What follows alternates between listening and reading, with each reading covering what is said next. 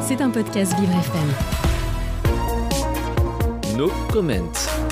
Le 16 septembre 2022, une révolution a débuté en Iran. Nos comments vous livrent chaque jour une actualité factuelle de la situation dans le pays. Deux poids, deux mesures.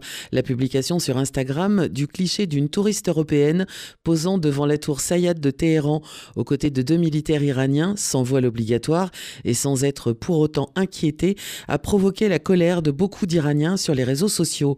Cliché à voir sur le podcast vivrefm.com dans quelques minutes. Avec la rentrée des classes en Iran, un nouveau lycée pour filles dans le quartier Bakmichet de, de Tabriz, dans le nord-ouest, a été la cible ce mardi 4 avril d'une attaque à un gaz non identifié qui a conduit à l'hospitalisation de 20 élèves. Et notez que l'hebdomadaire Le Point publie cette semaine un entretien exceptionnel de la plus connue des militantes des droits humains en Iran, l'avocate Nasrin Sotoudeh, en liberté surveillée à Téhéran.